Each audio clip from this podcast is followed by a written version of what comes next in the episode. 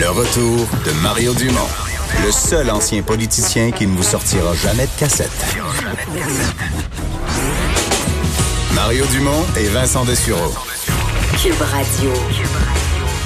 Résumé de l'actualité internationale avec Normand Lester. Bonjour. Et on a une nouvelle de dernière heure, c'est que c'est confirmé que Mike Pompeo va signer demain au nom des Américains un accord avec les talibans d'Afghanistan une bonne nouvelle, et Dieu sait si au niveau international, il n'y en, y en a pas souvent. Effectivement, hein, il y avait une trêve entre les Américains et les talibans depuis une semaine.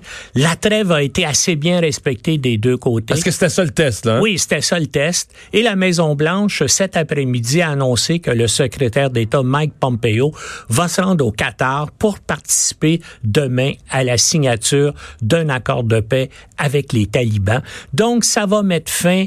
Le, euh, les, Américains ont envahi l'Afghanistan à la fin de 2001, hein, après l'attentat du World Trade Center. Mais là, est-ce qu'ils s'en retirent complètement? Ben ça, ça c'est pas clair. Et les détails, on n'a pas rendu public les détails de l'accord de paix parce que les Américains euh, euh, disent non, on veut garder une force résiduelle de 8500 soldats sur place. Puis les talibans publiquement disent non, il n'est pas question, il faut que les Américains sortent. Mais une chose est, est terrible, c'est que les talibans vont revenir au pouvoir parce que dans ces accords-là, c'est prévu qu'il va y avoir un gouvernement de coalition avec la participation des talibans. Donc, 19 ans de guerre, 2500 morts pour les États-Unis, ça leur a coûté 2000 milliards de dollars. Et puis finalement, on revient, on pas au point de départ, parce qu'au départ, il y avait quand même des camps d'entraînement de terroristes et tout ça. mais, mais avant que les Américains envahissent, les talibans étaient prêts à les dissoudre. Et puis, en tout cas, ça a fait la guerre. Comme la guerre du Vietnam n'a servi à rien, puis il y a eu 57 000 morts du côté mmh. des Américains. Bon, je pense que la nouvelle internationale numéro un, c'est néanmoins à la fois le le coronavirus, tous les événements internationaux dont ça force l'annulation, puis là, cette semaine, comme la prise de conscience économique de ça qui s'est fait ressentir sur les marchés. Ah oui, puis il y a un effet baissier à Wall Street épouvantable. Hein? Ça ressemble actuellement à ce qui se passait lors de la crise de 2008. Et pour euh, Trump, c'est assez menaçant ça, parce que il se vantait, les marchés boursiers, se vantait, de ça. Ben oui, Il se vantait régulièrement de ça, et, et, il a construit tout son programme à la Maison Blanche en disant regardez j'ai ramené la prospérité aux États-Unis. Et là, ça risque de s'effondrer. Et autre chose surprenante, on se rend compte tout à coup que les États-Unis ne sont pas du tout prêts à ça, que c'est le que c'est le chaos. Pourquoi? Parce que Trump, euh, dans, son, dans, euh, dans son budget, a privilégié le Pentagone, a privilégié des baisses d'impôts pour les gens les plus riches et a coupé dans le domaine de la santé.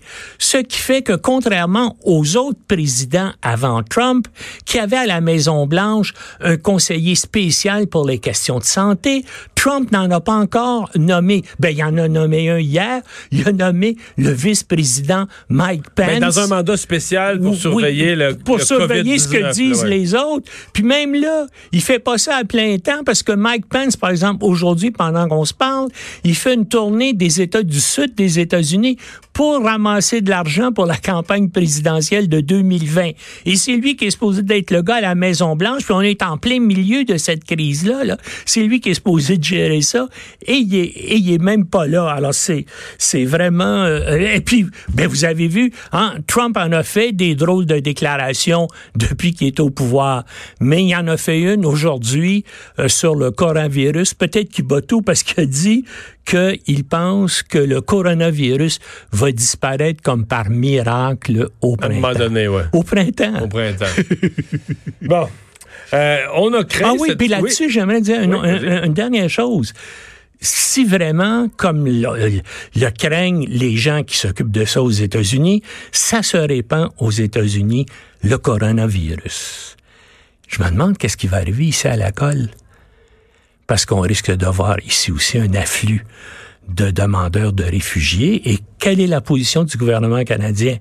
Les réfugiés qui vont avoir le coronavirus, est-ce qu'on va les accepter pour les soigner ou est-ce qu'on va les refouler aux hmm. États-Unis? Ça va être une chose Mais en fait, la probabilité, c'est que s'il y en a aux États-Unis, il va en avoir autant au Canada. Le, virus risque d'être... Euh, ben, on, on, on, va essayer d'empêcher, en tout cas, qu'il y en ait plus. En tout cas, on va voir ce que ça va donner. Euh, on a craint, euh, durant la semaine, une montée importante de la tension entre la Turquie et la Syrie. Ben, jusqu'à ce matin, et finalement, ce matin, on a appris qu'il y a eu une conversation téléphonique entre le président Poutine et le président Erdogan. Parce que Poutine était derrière la Syrie, lui. Hein? Oui, oui, il appuyait la Syrie, puis tout ça a commencé parce que euh, il y a trois jours, il y a un avion syrien allié avec euh, les Russes, bien sûr, qui a fait une opération militaire dans la zone d'Adlib, puis qui a tué 33 soldats turcs. Les Turcs sont sur place parce que c'est immédiatement au sud de leur frontière en Syrie. Ils ont déjà 3 600 000 Syriens sur le territoire euh, euh, euh, turc, puis il y en a à peu près 900 000 Syriens là, qui sont bloqués sur la frontière dans des conditions épouvantables et qui veulent eux aussi entrer en Syrie.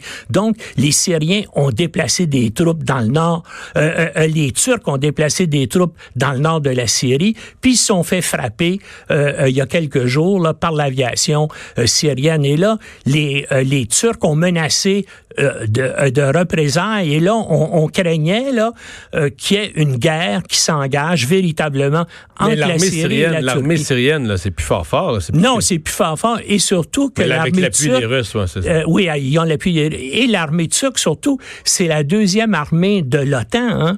Puis en parlant de l'OTAN, c'est ça qui a déçu aussi Erdogan. L'armée turque, c'est plus fort que l'armée canadienne? Oui, oui, ah oui, oui. c'est c'est puis il y, y, a plus de, de militaires, puis ils dépensent plus. C'est la deuxième après les États-Unis, c'est la deuxième armée euh, de l'OTAN au niveau de, euh, de l'effectif. Peut-être pas au niveau des technologies, de ça, mais au niveau de l'effectif. Mais ce qui est arrivé, c'est que comme euh, la Turquie est membre de l'OTAN, Erdogan a demandé aux 27 autres membres de l'OTAN, hey, dans ma confrontation là avec les Syriens et puis les Russes, appuyez-moi. Et puis les pays de l'OTAN ont dit ben oui, euh, c'est bien, mais ils n'ont rien fait. Ce qui fait ça, ça a enragé Erdogan. Et hier, Erdogan a dit dorénavant, je n'empêche plus les réfugiés syriens sur mon territoire d'essayer de rentrer en Europe. Et là, effectivement, depuis 24 heures, il y a, des, il y a un mouvement de milliers de réfugiés syriens qui essaient là, de passer soit la frontière terrestre entre la Turquie et la Grèce, soit bien sûr d'aller sur l'île de Lesbos et des autres îles grecques qui sont au, juste au large de la Turquie. Donc, et, on qui ont vu arriver plusieurs réfugiés. Oui, oui, mais là, mais, là, Mais, là, ça va encore augmenter de façon euh, extraordinaire. Et bien sûr, dans tout ça, il y a des dangers aussi que ces gens-là transportent le coronavirus avec eux en Europe. Merci beaucoup, euh, Normand. Alors, euh, Vincent, ben. Euh, ça a été une grosse semaine. Évidemment, on retourne lundi, mais on va, et on va surveiller cette histoire, évidemment, de, de, les blocus ferroviaires seront finis. Les blocus, le virus, la bourse, évidemment. On aura une petite pause de ça quand même en fin de semaine. On verra sur les marchés lundi. Je pense que lundi matin, les gens vont surveiller de quelle façon. Comment les marchés partent la semaine à la hausse ou un autre, un autre débarque? Peut-être le temps d'aller prendre l'air un peu en fin de semaine et d'en profiter en famille. Merci, Vincent. Merci à vous d'avoir été là. Merci à toute l'équipe. On vous retrouve lundi pour une nouvelle semaine. Bye bye, bon week-end.